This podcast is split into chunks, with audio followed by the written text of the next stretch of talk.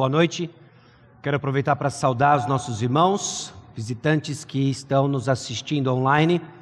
Ah, Considere-se saudado conforme nós abrimos agora a palavra de Deus na segunda epístola de Pedro. Abra sua Bíblia em 2 Pedro. Hoje nós iniciamos uma nova série, mais uma série que nós chamamos de uma série expositiva, em que nos próximos cinco domingos nós iremos estudar nós vamos ouvir o que o Senhor tem a nos dizer, baseado em 2 Pedro. Serão cinco mensagens, e lembre-se: quando o ponto do sermão é o ponto da passagem bíblica, é Deus falando conosco, é o Senhor falando conosco. E é assim que nós hoje, mais uma vez, nos aproximamos do texto bíblico, com ouvidos atentos, com os corações inclinados, para ouvirmos do Senhor, para ouvirmos a vontade de Deus.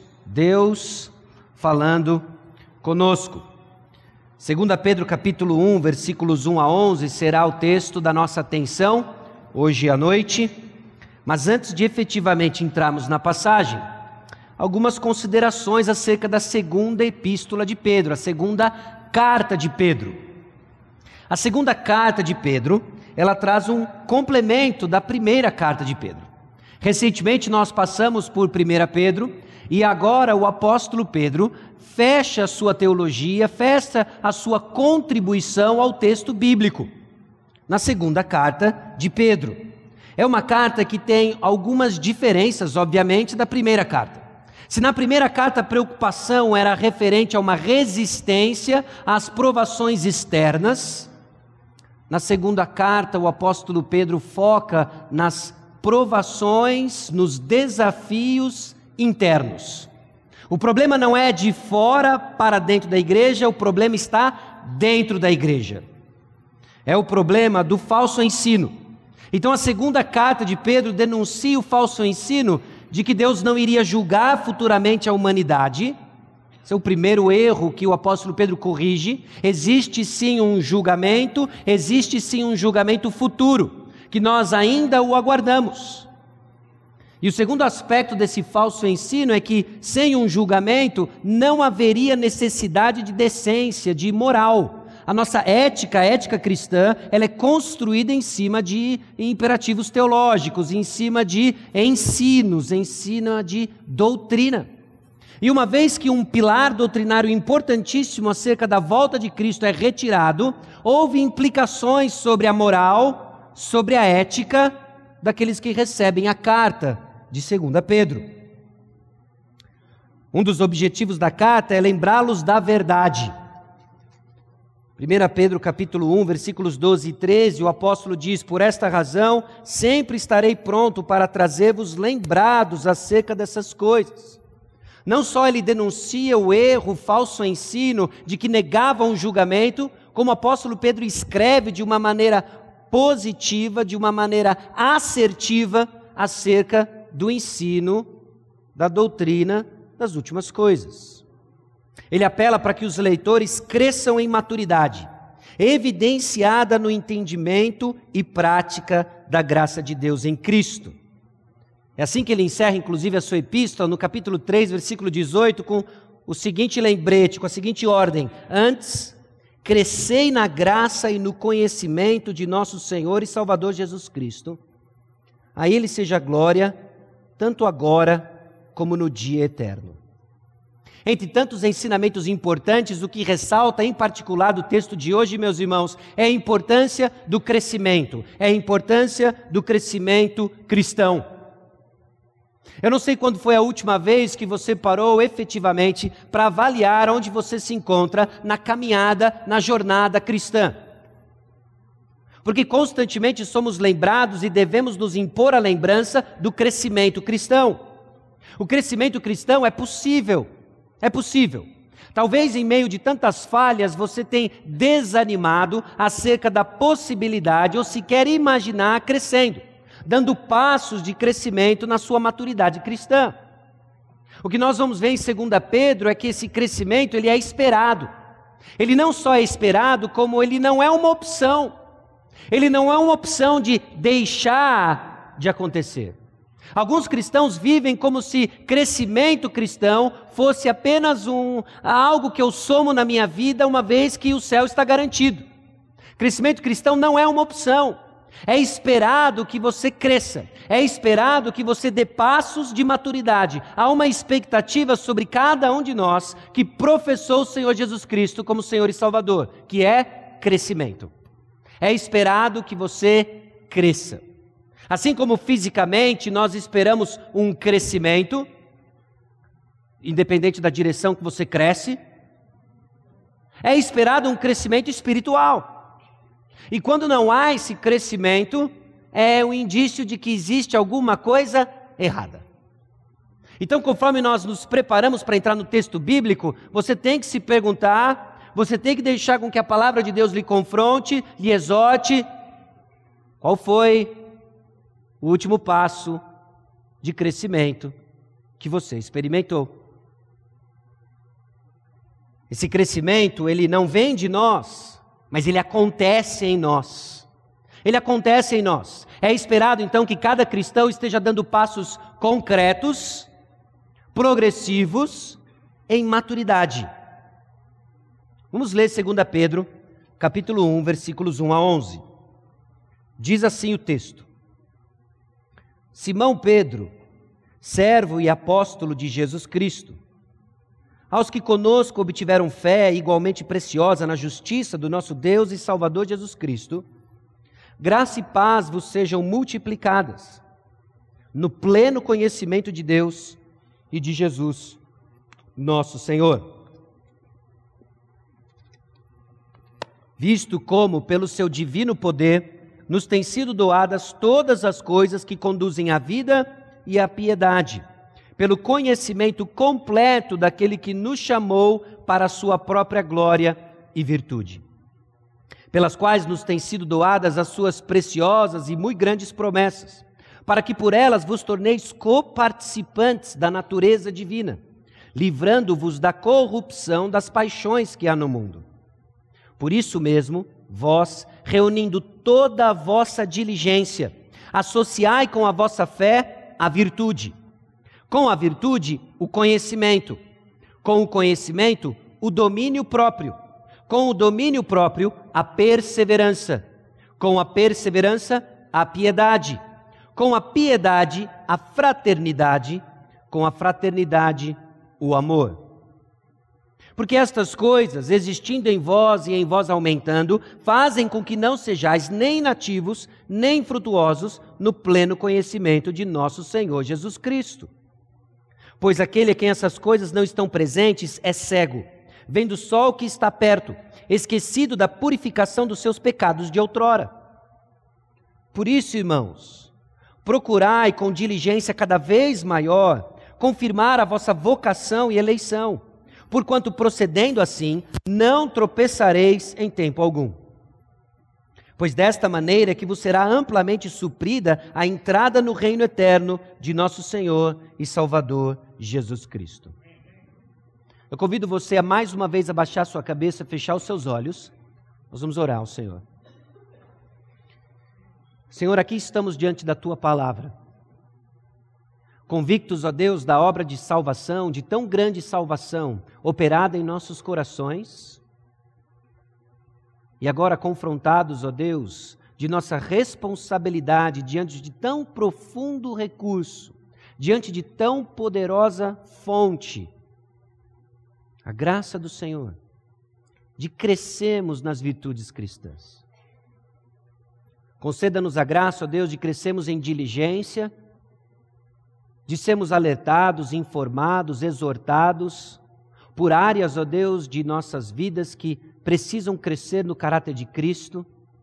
E assim focarmos, ó Deus, a cada dia mais conhecer o Senhor Jesus Cristo, evidenciado não num acúmulo de informação, mas num caráter transformado. Visita-nos, ó Deus, com santificação e, quem sabe, até salvação para aqueles que ainda não abraçaram o Senhor Jesus Cristo como seu único e suficiente Salvador. É no nome de Jesus que nós oramos. Amém. Irmãos, o crescimento cristão, ele tem a sua base na graça de Deus, que nos capacita a viver o caráter de Cristo e a confirmar que somos do reino de Jesus. Tem três aspectos importantes nessa frase que talvez sintetize o movimento da passagem que nós acabamos de ler. A base do crescimento cristão é a graça de Deus. É sempre a graça de Deus. Não há poder em nós, apenas no nosso Senhor. A base do crescimento cristão é a graça de Deus. Os seus efeitos são a transformação do nosso caráter. O caráter do cristão, o caráter do cristão transformado pela graça de Deus, cresce à semelhança de Cristo Jesus. E a garantia, então, é um selo que está sobre nós de que nós somos dele. A transformação, a santificação não é a causa da nossa salvação, mas é o efeito, é a marca de que nós somos salvos. Salvos pela graça de Deus. Então, quando nós examinamos mais de perto agora os versículos 3 e 4, eu quero que você considere que a graça de Deus nos deu tudo para a vida cristã. Tudo o que você precisa para viver a vida cristã, que Deus não só planejou, mas garantiu com o sangue de Jesus Cristo, lhe foi dado pela graça de Deus. O que você precisa então para o crescimento cristão? O que você precisa para o crescimento cristão já lhe foi dado pela graça de Deus. Meus irmãos, isso é importante, isso é extremamente importante de sermos lembrados, porque por vezes nos sentimos como baratas tontas, sem saber qual o próximo passo, sem saber o que nos espera, sem saber como reagir diante de provas, sem saber como reagir diante de tentações, pecados habituais, como se não tivesse recursos à nossa disposição para crescermos. Eles existem, eles nos foram dados, e nos foi dado pela graça de Deus. A saudação de Pedro é logo de cara recheada com verdades acerca da graça de Deus.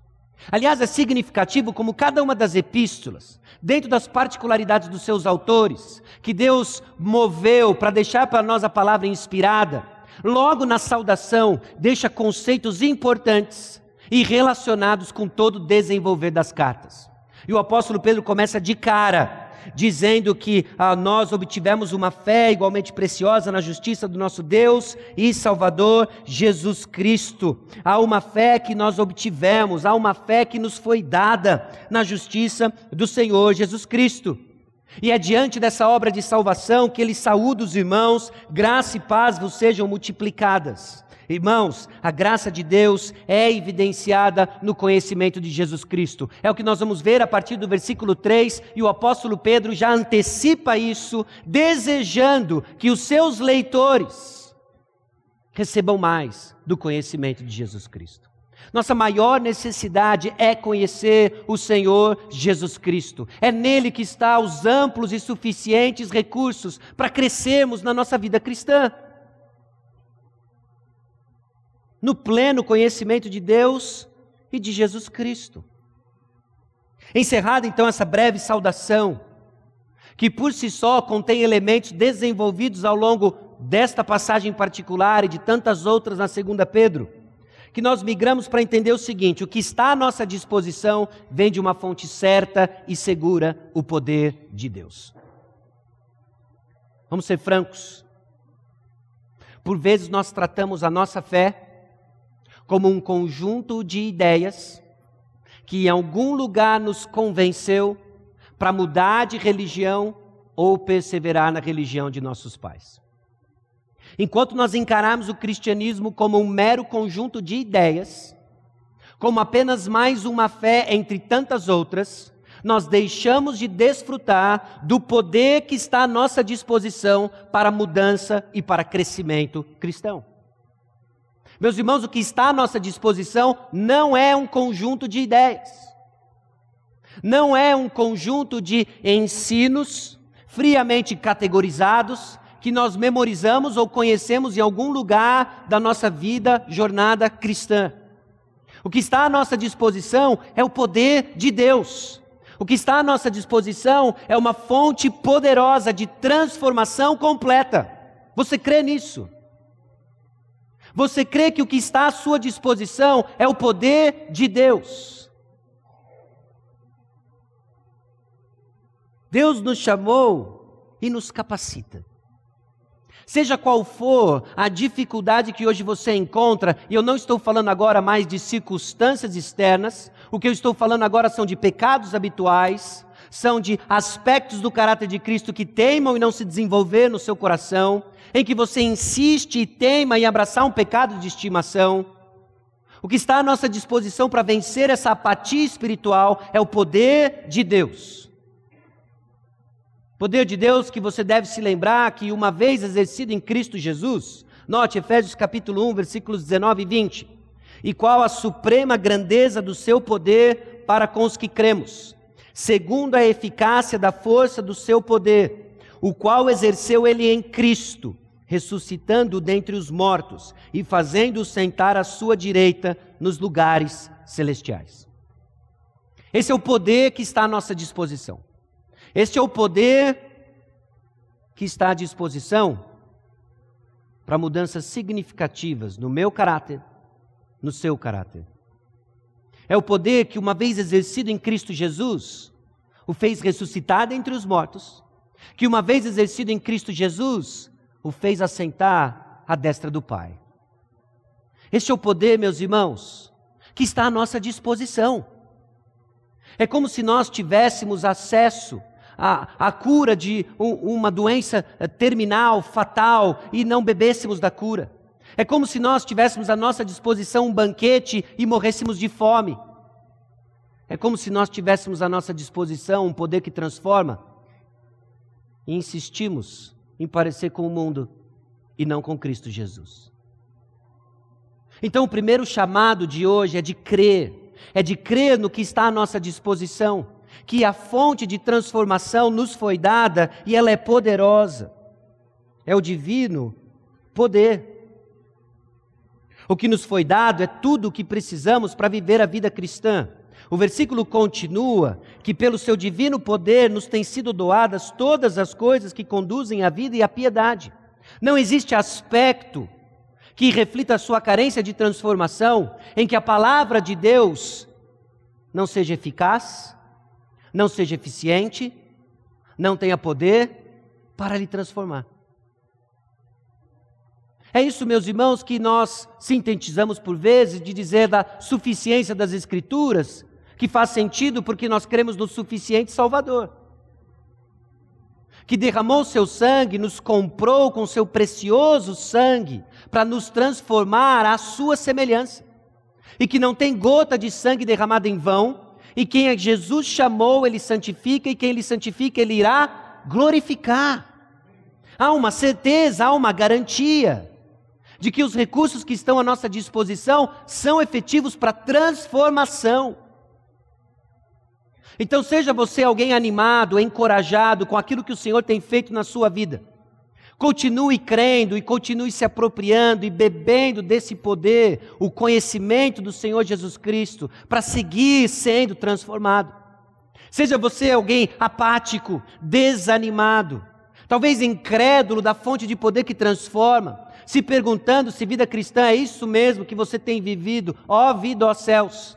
Deixa eu mais uma vez lhe lembrar que o que está à nossa disposição é poderoso. Porque se não for, meus irmãos, vã é a nossa fé. E não somos tão diferentes e nem temos mais esperança do que o mundo aí fora. Deus nos deu tudo o que precisamos para vivermos a vida cristã.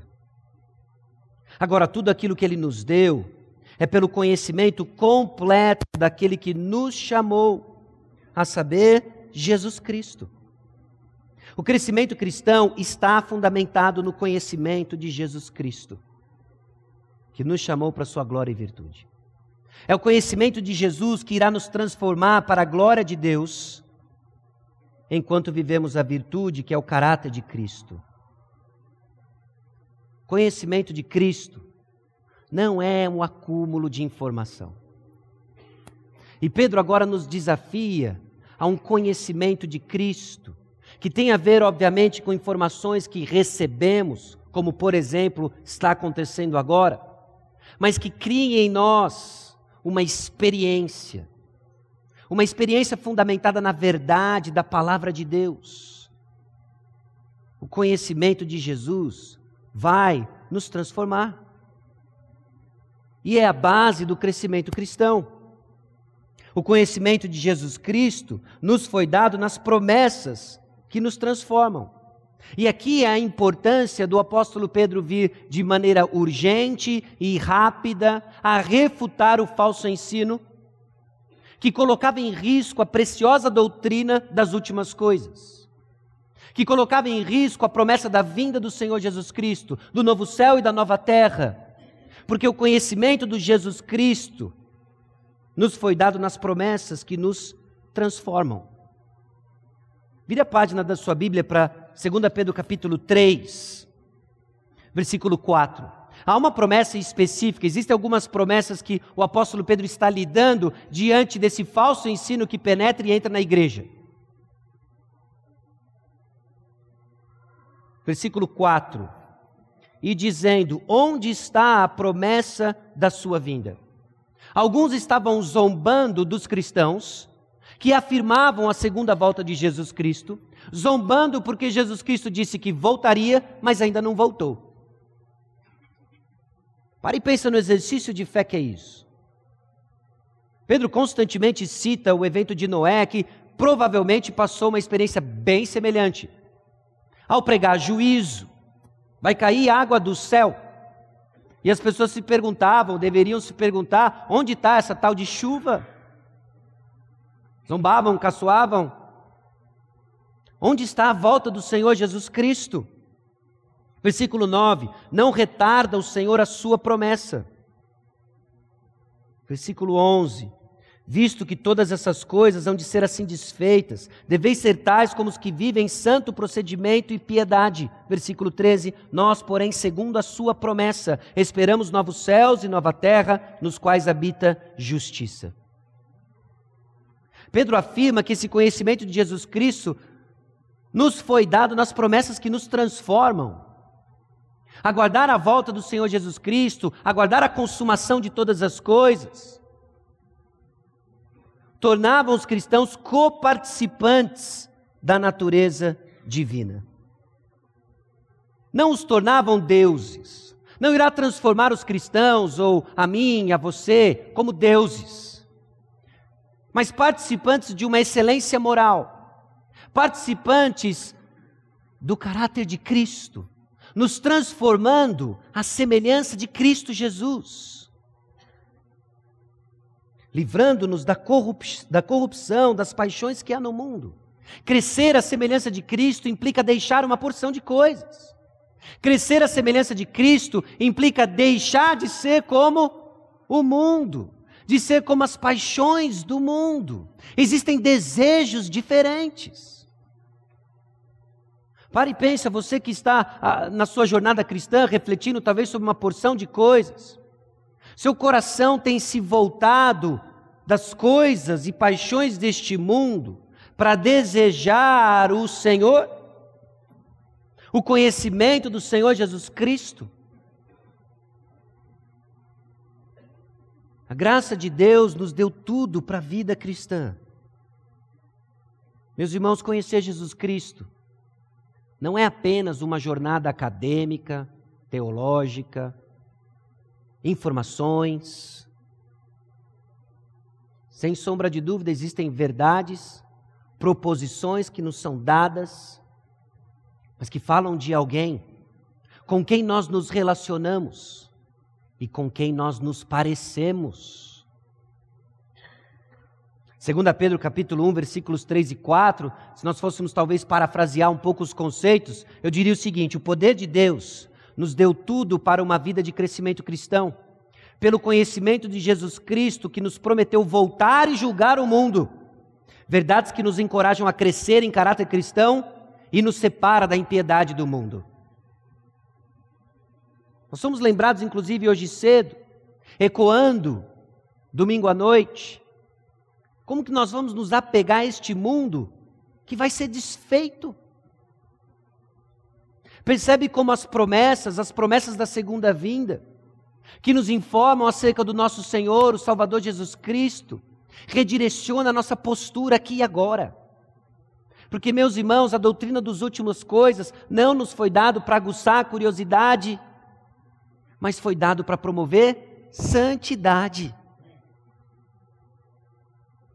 E aqui está o apóstolo Pedro resgatando uma doutrina ameaçada pelo falso ensino, reafirmando que Jesus Cristo vai voltar, de que haverão novos céus e novas terras, e dizendo que por meio dessas promessas, que nos informam mais sobre o nosso Senhor e Salvador, nós somos chamados a crescer no caráter cristão e abandonar o mundo. Mas por vezes nosso coração parece que quer ficar aqui. Dia após dia nós fazemos planos para ficar aqui. E a primeira pergunta, e talvez seja um pouco mais drástica, é: você vai mesmo? Você vai mesmo?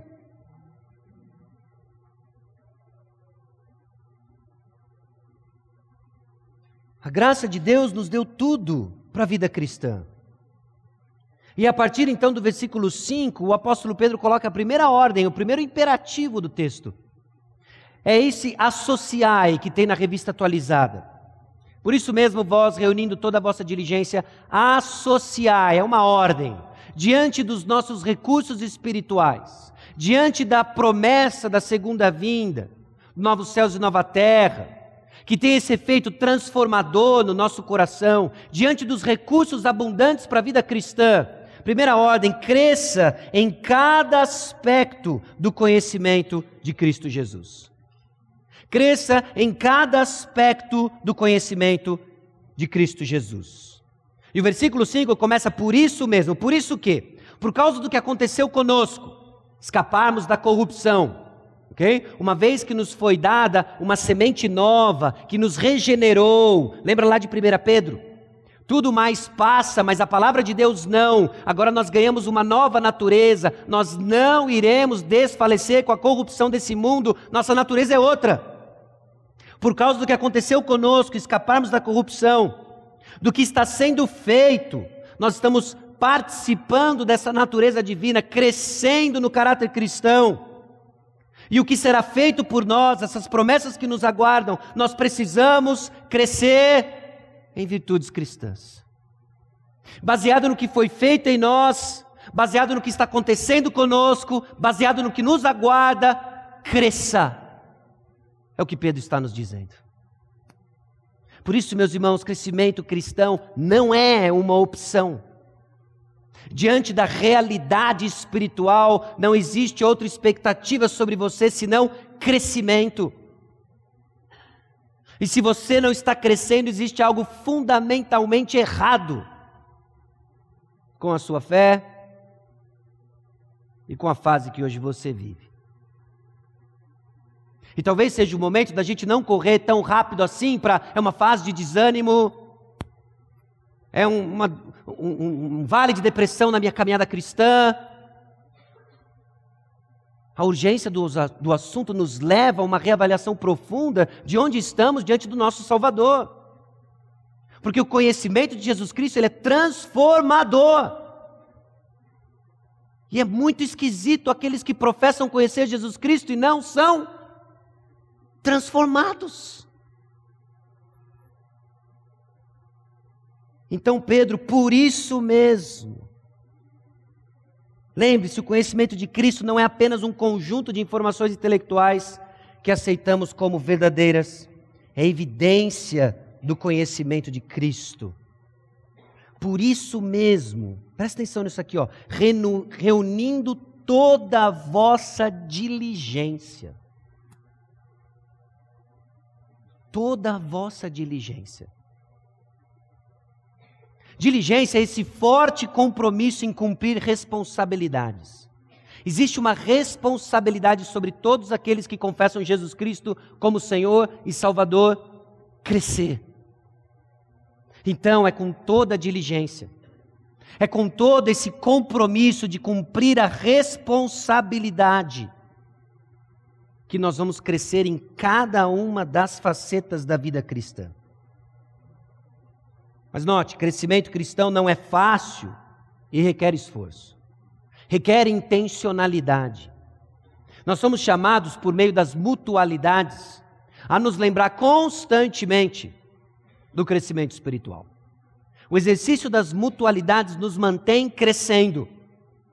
Daí a importância da nossa comunhão, por isso que nós temos enfatizado e vamos continuar enfatizando: não basta apenas ouvir a mensagem em casa, nos expor a pessoas, é justamente nos expor a oportunidades de crescer, e conforme nós crescemos, nós conhecemos Jesus Cristo.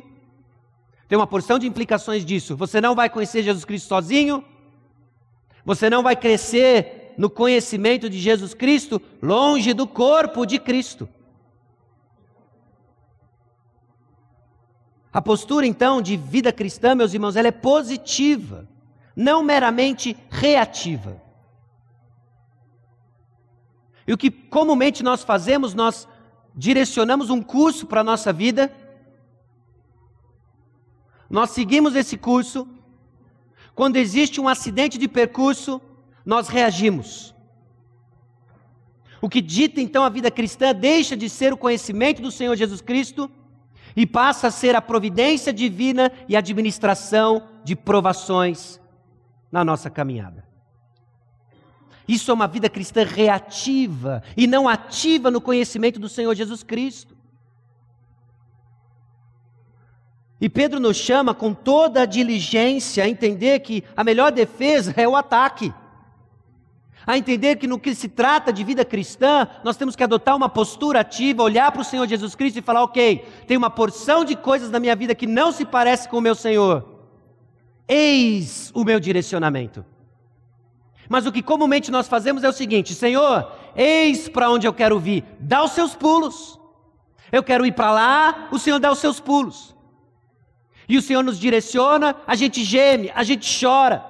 E vida cristã passa a ser uma sucessão de birras espirituais para que Deus me dê o que eu quero. Quando vida cristã é conhecer o Senhor Jesus Cristo, ser transformado por Ele no palco das provas que Ele nos coloca, evidenciando características que não são ainda do nosso Salvador, que precisam ser transformadas, porque Ele nos ama e sabe que o melhor que pode acontecer com você, sabe o que é? Ser parecido com Jesus Cristo. Ser parecido com Jesus Cristo.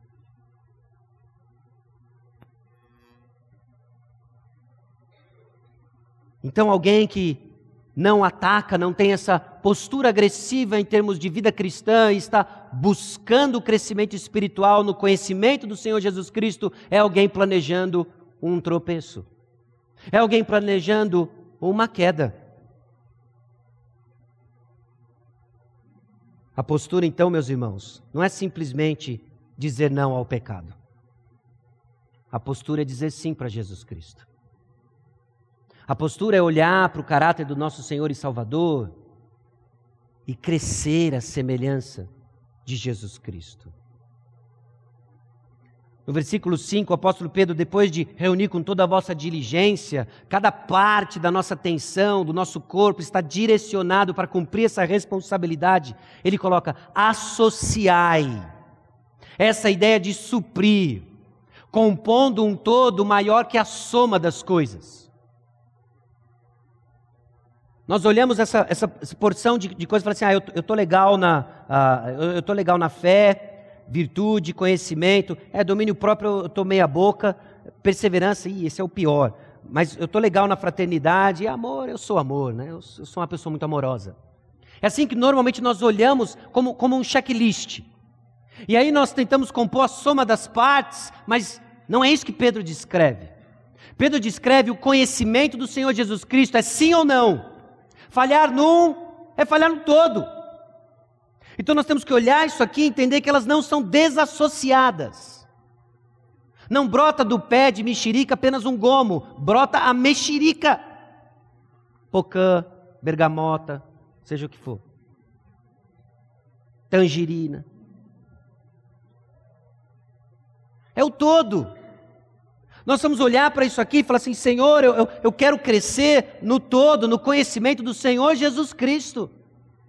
Sem sombra de dúvidas, lutas são singulares, têm as suas particularidades. Mas abraçar o Senhor Jesus Cristo, abraçar o caráter do Senhor Jesus Cristo. Então entenda uma vida madura com diferentes facetas, parte da mesma coisa. Nós queremos uma vida madura que reflete o conhecimento do Senhor Jesus Cristo e tem facetas distintas. Como, por exemplo, ele coloca logo no versículo 5: associai com a vossa fé. Fé. Fé é essa resposta positiva à oferta que Deus nos faz no Evangelho, de sermos salvos unicamente pelo Seu Filho. E para cada um, para cada aspecto daquilo que nós somos chamados a crescer nesse conhecimento prático do Senhor Jesus Cristo, tem algo que eu preciso deixar. Tem algo que eu preciso deixar, porque eu estou crescendo coparticipante da natureza divina, nessa excelência moral, no caráter de Cristo, e eu estou deixando a corrupção do mundo. Então, se fé é a convicção, é aceitar a salvação do Senhor Jesus Cristo, crer somente no Senhor Jesus Cristo, eu estou abandonando a minha autossuficiência, a confiança nas minhas obras e nós deixamos a confiança nas nossas obras. Não tem o que você faça que lhe garante diante do Senhor. Então, meus irmãos, a virtude cristã nasce com fé, nasce com fé na obra do Senhor Jesus Cristo, de que se não for por Ele, de que se não for na justiça dEle, não tem jeito, porque o poder está nele. Isso é boas novas não está em mim. Está nele. Associar minha fé com virtude. Um homem virtuoso é aquele que se assemelha, se assemelha a Cristo, o homem perfeito. Mas essa semelhança só é possível através da comunhão com Ele. É crer em Jesus Cristo e ter comunhão com Ele deixando a negligência de conhecer mais de Cristo. A palavra nos fala de Cristo, num contexto de amor na igreja. Essa virtude ela é desenvolvida no conhecimento de Jesus Cristo, descrito na palavra de Deus e desfrutado no corpo de Cristo. Então a minha fé eu associo à virtude, à virtude eu associo o conhecimento essa capacidade de distinguir o bem do mal. Em seu sentido mais comum é saber da verdade. A fé verdadeira não tem medo de ser destruída pelo conhecimento, por isso não foge dele. Meus irmãos, conheça a verdade da palavra de Deus, deixando a preguiça de conhecer a palavra de Deus ao conhecimento, domínio próprio, a capacidade de controlar as paixões sem jamais se deixar dominar por elas. E temos que deixar o orgulho e resistir o espírito. Não é a força da nossa carne, é pelo poder do espírito. É pelo poder do espírito. Ao domínio próprio, perseverança. Qualidade que não desiste. As aflições, as oposições e as seduções que advêm ao homem perseverante são incapazes de abalá-lo, ele permanece firme. E essa perseverança é a maior evidência de veracidade da fé. Aliás, quando Jesus Cristo está ensinando sobre a importância de orar e orar com fé, ele conta a parábola da viúva persistente e insistente. Lembra da parábola da viúva persistente? E depois de terminar a parábola, a pergunta que ele faz é: quando o filho do homem vier, ele vai encontrar fé na terra. Porque, meus irmãos, o ponto não é orarmos, orarmos, orarmos, orarmos, orarmos e supomos, como aqueles que não conhecem a Deus, que pelo muito repetir receberemos a bênção desejada. Isso é uma forma de paganismo. Nós oramos, oramos, oramos, oramos como expressão de fé, porque só o Senhor pode responder minha oração. Então não tem outro a recorrer. É por isso que nós perseveramos. Nós perseveramos como evidência da nossa fé. Você crê que a sua fé é edificada pela palavra de Deus? Mostre-me na sua perseverança de se expor à palavra de Deus. Você crê que o conhecimento de Cristo Jesus é desfrutado, é conhecido na comunidade de fé, a saber, igreja, no nosso caso, Igreja Batista Maranata, mostre-me na sua perseverança de insistir nesse grupo de pecadores redimidos pelo sangue de Jesus. Percebe como perseverança está ligado ao que nós cremos. Creia, continue crendo e persevere. A essa perseverança associe piedade. A piedade, essa palavra aí que pertence ao contexto mais religioso, ao nosso relacionamento com Deus. O crente deve ser zeloso das coisas de Deus em todas as áreas da sua vida. Meus irmãos, tem uma porção de coisas sobre o Senhor, as coisas de Deus, que nós tra tratamos com desdém, que nós tratamos com desleixo. São as coisas do Senhor são pertinentes ao Senhor. Então associe a sua perseverança, essa piedade, incline o seu coração às coisas de Deus. Lute contra a apatia de que, ai, as coisas de Deus. Só que você não fala as coisas de Deus. Sabe como normalmente a gente faz para ficar bem mais ameno? As coisas da igreja, não é? Ah, tem as coisas da igreja para fazer. É do Senhor. As coisas da igreja. Porque quando você fala as coisas da igreja, quem vem na tua cabeça não é o Senhor Jesus Cristo. Quem é? É grave, né? As coisas da igreja. Aí quando começa as coisas do pastor, aí já era mesmo. Já... Associa então essa piedade, esse interesse, essa inclinação para as coisas do Senhor, o que? A fraternidade. Este amor, no sentido mais afetivo, solidário e alegre, que caracteriza a relação entre as pessoas unidas pelos laços de família. Okay? Irmãos, a fraternidade não convive com mágoa, maledicência, desprezo, indiferença, discórdia. A verdadeira espiritualidade, então, vai se expressar numa convivência saudável. E é fenomenal quando a palavra de Deus descreve a nossa comunidade de fé como família. Que família é assim, não é? O convívio familiar é uma bênção e tem seus desafios, não tem? Tem os seus desafios. Muda seu endereço, as dinâmicas são as mesmas. Tem os desafios. E a essa fraternidade, essa disposição de perseverarmos na criação desses laços que nos define no conhecimento de Jesus, nós vamos colocar o amor esse estágio aí mais elevado, esse interesse sincero, sacrificial e ativo no bem máximo do outro.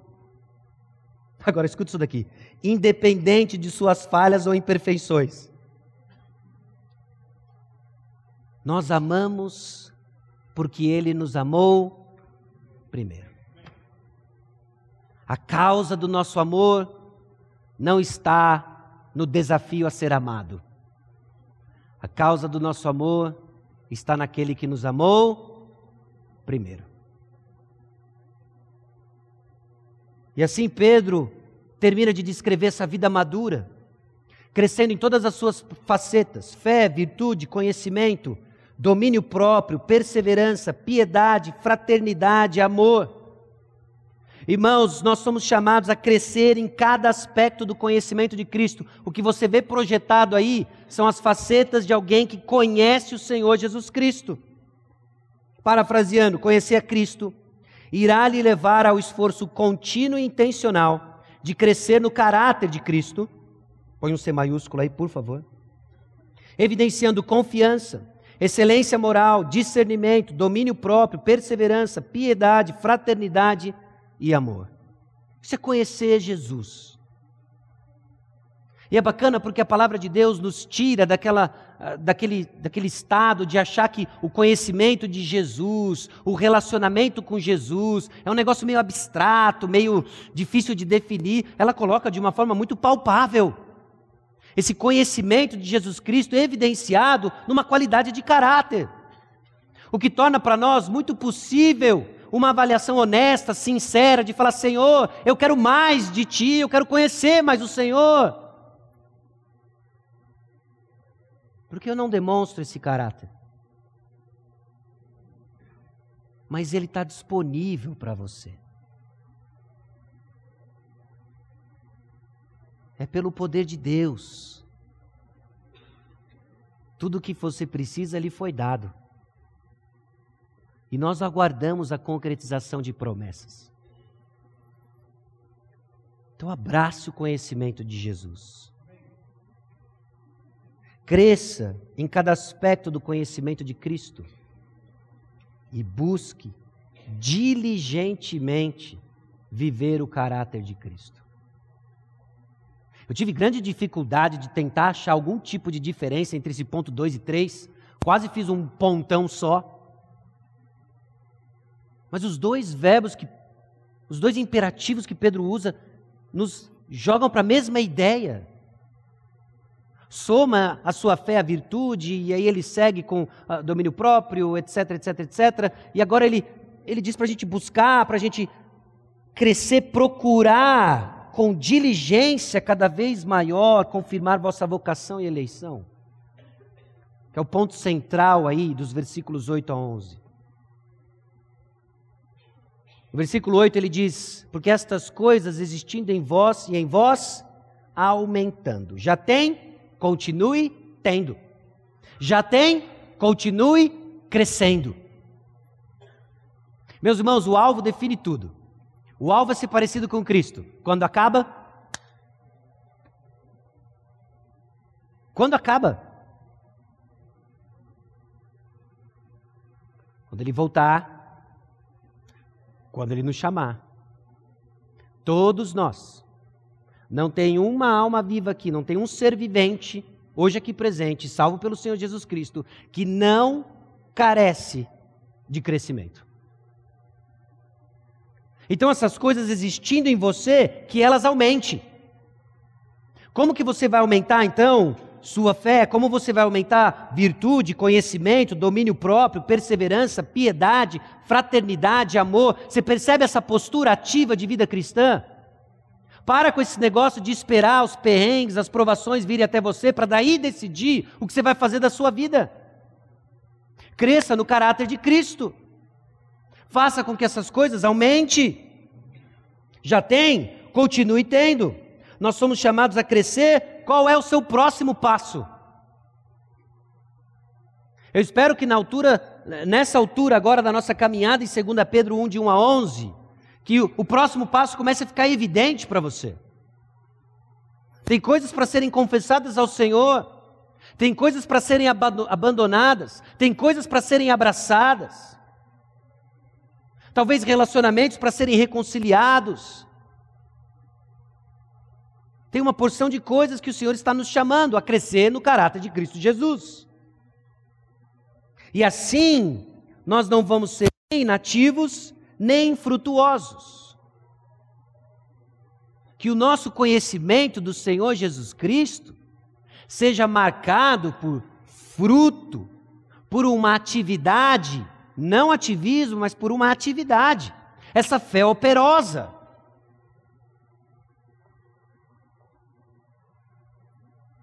Por quê?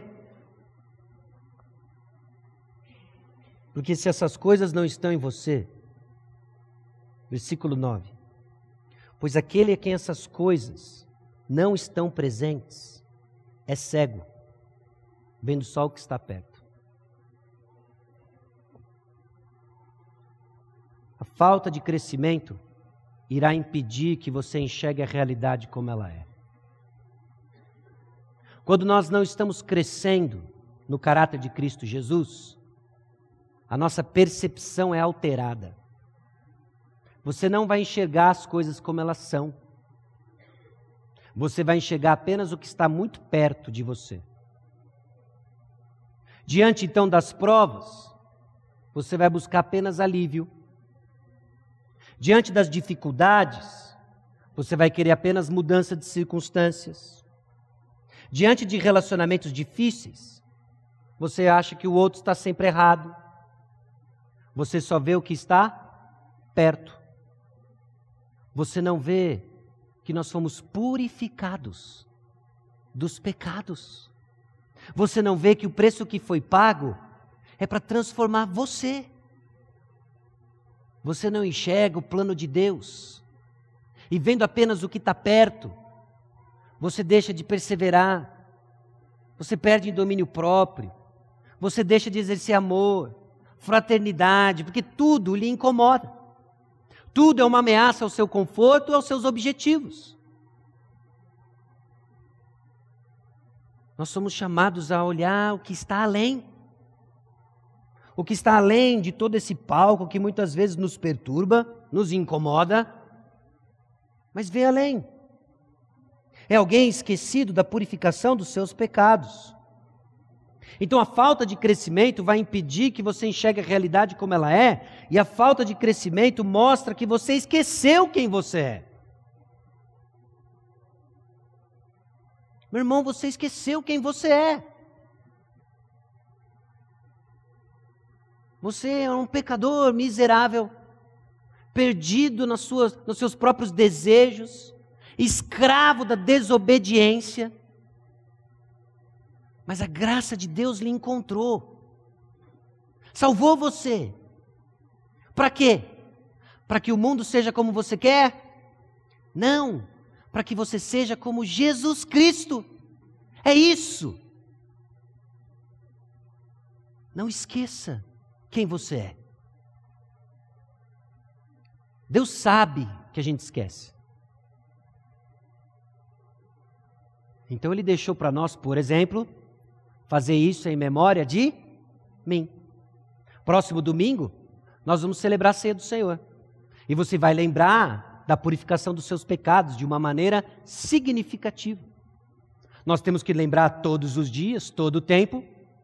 E aí Deus deu à igreja que nós celebramos isso como comunidade, que nós somos um corpo, que nós somos um corpo redimido pelo sangue de Jesus, nós lembramos quem nós somos. Porque quando esquecemos quem nós somos, nos perdemos com o que está perto. Você começa a se definir pela sua enfermidade, você se define pela sua falta ou presença de trabalho, você se define pelo estado civil, você se define pela sua composição familiar, não é quem você é. Você não é isso. Essa é a sua circunstância. Mas deixa eu lembrar quem você é. Você era um pecador, salvo pelo sangue de Jesus, comprado para ser a semelhança dele. Isso lhe define. Isso lhe define. Então é abraçar essa realidade para que a gente não fique perdido só no que está perto. E essa vida perdida no que está perto, ela é chata, ela é drena a nossa vitalidade. Buscar, então, diligentemente viver o caráter de Cristo. Note quão forte é a linguagem do apóstolo Pedro no versículo 10.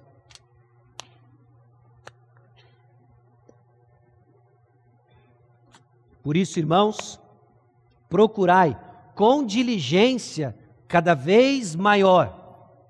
Não satisfeito com o versículo 5, a diligência que nós somos chamados a viver o caráter de Cristo, agora uma diligência cada vez maior. Confirmar a vossa vocação e eleição.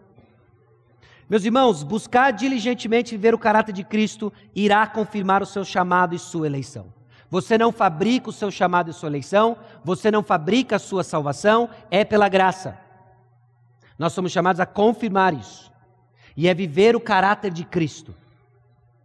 E agora ecoando Romanos capítulo 8, essa vida em santificação que atesta no nosso coração que somos filhos de Deus e desfrutamos de uma vida leve e segura nos braços do Pai. Por quê? Porque há evidências o dia todo, todo o tempo, de que eu estou crescendo no caráter de Cristo, estou confirmando o meu chamado e eleição.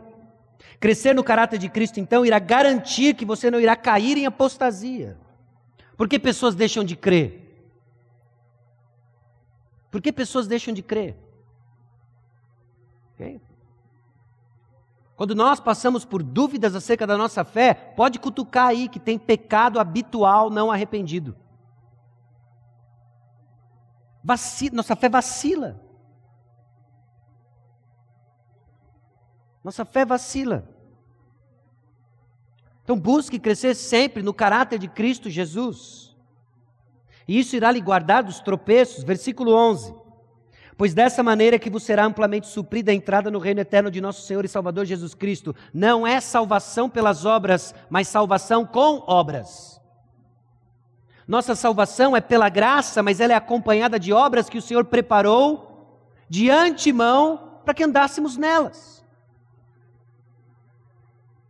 Então essa salvação que ela é simplesmente verbal, mas não há transformação, deve lhe preocupar. Deve lhe colocar de joelhos e dizer: Senhor, eu me esqueci quem eu sou. Eu tenho vivido apenas para o que está perto. Eu esqueci que o Senhor vai voltar, de que um dia terão novos céus e nova terra.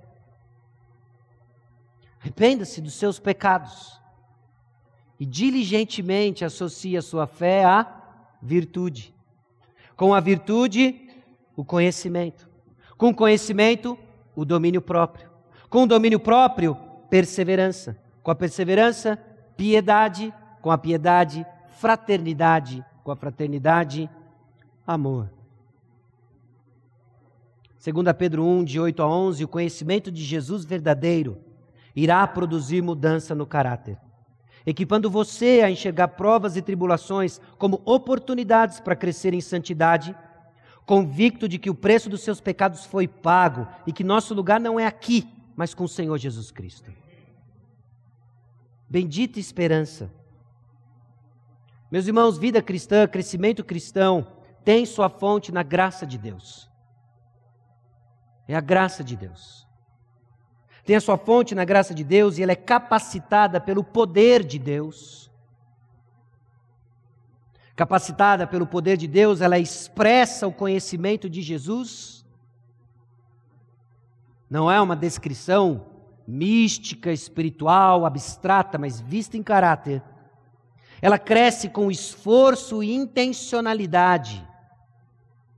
É sim suar a camisa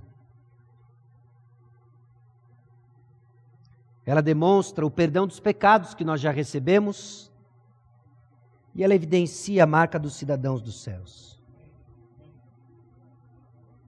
O crescimento cristão tem sua base na graça de Deus, que nos capacita a viver o caráter de Cristo e a confirmar que somos do reino de Jesus. Baixe sua cabeça, vamos orar.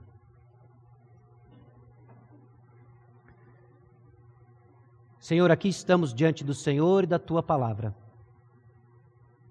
clamando a ação do teu Santo Espírito, de nos trazer a convicção, ó Deus, de onde temos esquecido de que é o Senhor quem nos purificou dos pecados, a crescer, ó Deus, no caráter cristão.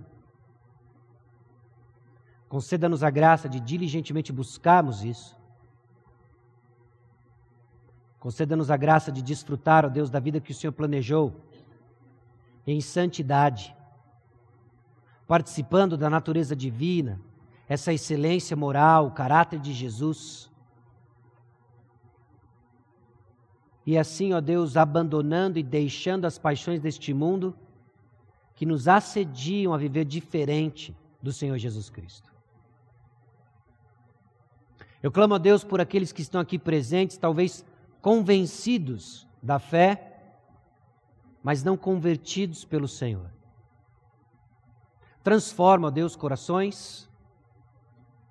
Conceda-nos a graça, Deus, de experimentar vida constante sendo gerada em nosso meio, porque quando a tua palavra é pregada, a fé chega aos seus. É no nome precioso de Jesus que nós oramos. Amém.